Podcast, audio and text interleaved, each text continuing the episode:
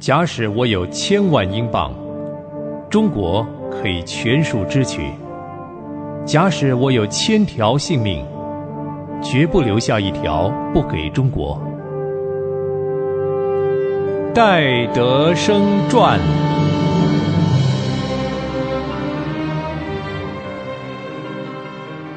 亲爱的朋友，您好，我是芳华，欢迎您收听《戴德生传》。在上一次的节目当中，我们说到戴德生凭信心到伦敦去学医的情形。他在伦敦舅父家里，自己过着简朴而又辛苦的日子，过着一天只有三个便士的日子。事实上，戴德生的家并不贫穷，那么他为什么要过这种贫穷的生活呢？他为什么要谢绝亲友们的好意帮助呢？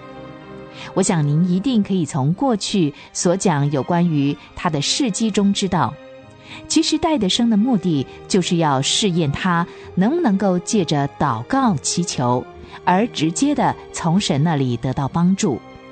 他要证明圣经上的应许是不是每一次都可以兑现。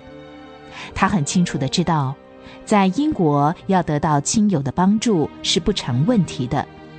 可是，如果他到中国以后，人生地不熟，举目无亲，他要到哪里去求人的帮助呢？如果他没有把握，不能够凭着信心向神祈祷，直接从神那里得到帮助，那么将来他到中国之后，他又将依靠什么来过日子呢？现在我就继续为您讲以后的事迹。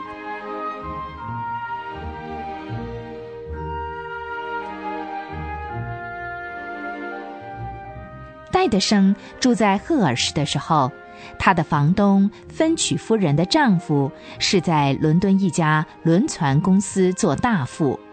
现在正巧戴德生在伦敦学医，于是芬曲夫人就请他带领丈夫的一半薪水，并且邮寄到赫尔，这样呢可以节省一些会费。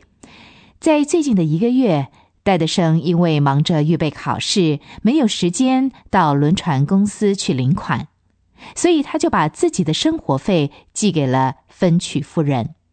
他想等他考完了试，再去轮船公司领分曲大夫的半薪，来补自己的生活费。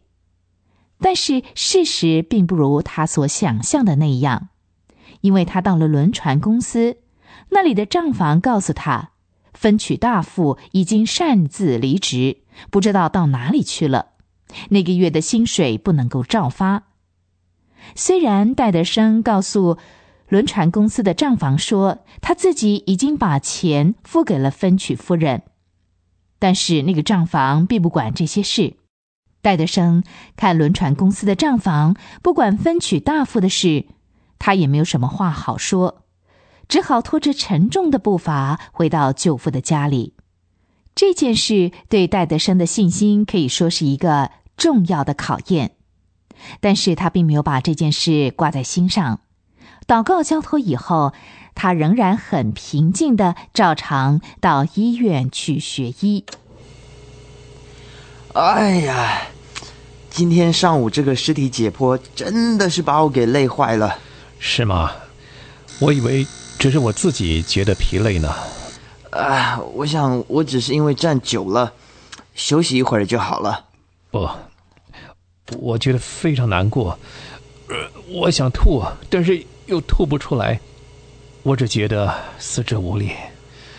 啊，我我有看出来，你的脸色很不好。我先给你倒杯水，然后请解剖部的指导员来给你看看好了。啊，好，谢谢你啊。哎，你们还没走啊？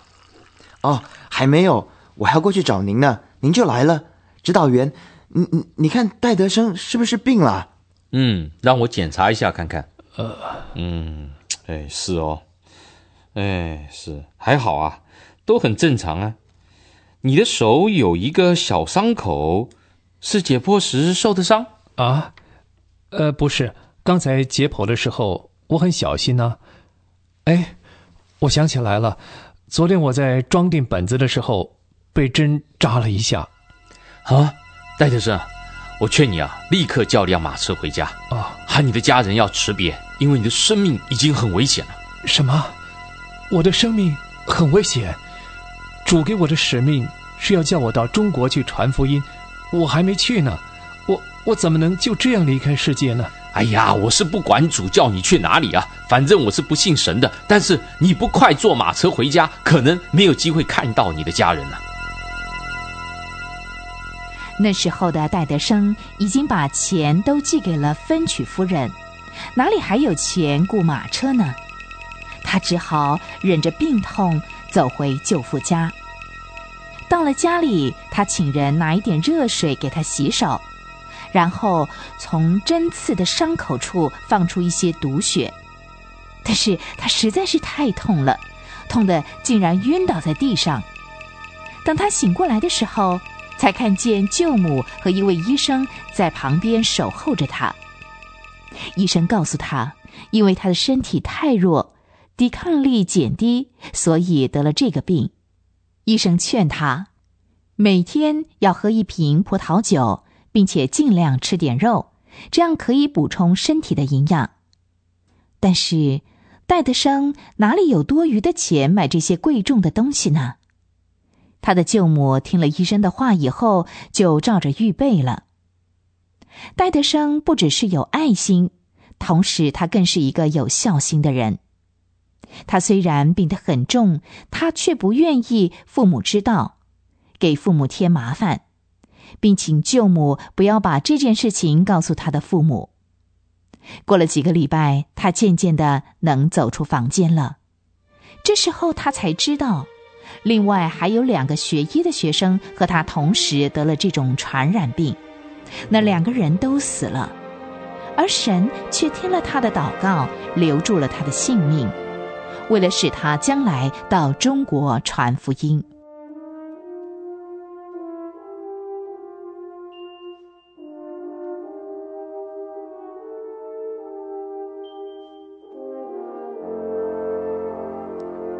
戴德生的身体渐渐复原了，他在祷告中得到神的感动，叫他到轮船公司去打听关于分取大副薪水的事。当时他没有钱坐马车，而且当时他的身体虚弱，连下楼都需要人帮助，怎么能够走两里路呢？主的话立刻提醒他：奉主的名，无论求什么，就必得着。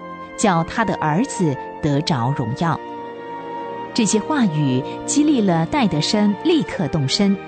他毫不犹豫地告诉主，求主给他力量。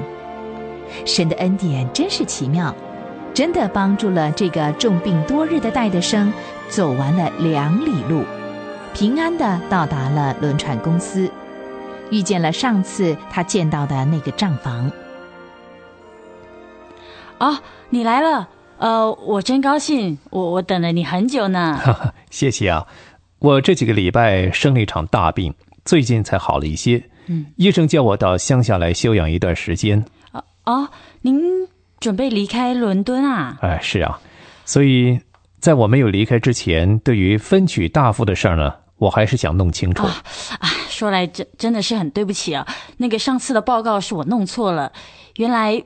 分取大副还在船上啊！我我很乐意把他的薪水交给你啊。